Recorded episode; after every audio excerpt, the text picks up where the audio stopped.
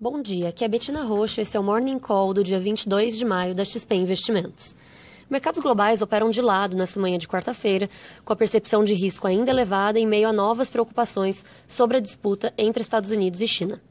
Após alívio com a diminuição temporária das restrições comerciais impostas pelos Estados Unidos à chinesa Huawei na semana passada, relatos de que a Casa Branca considera sanções adicionais a outras empresas de tecnologia chinesas gerou preocupação.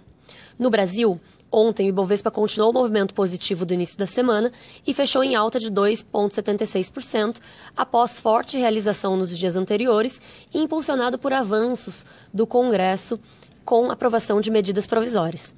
Rodrigo Maia rompeu publicamente com o líder do governo na Câmara, Major Vitor Hugo, mas, para evitar desgaste durante protestos este domingo, os partidos de centro chegaram a acordo para votar a MP 870, da reorganização administrativa. Devem tirar o COAF de Mouro, mas decidiram não recriar os ministérios da integração e das cidades. Ontem a Câmara votou o MP que libera capital estrangeiro em empresas aéreas. Sob aconselhamento da ala moderada do governo, em especial os militares, o presidente Jair Bolsonaro decidiu não participar dos protestos e pediu que os ministros façam o mesmo. A decisão contrariou a ala mais ideológica do governo.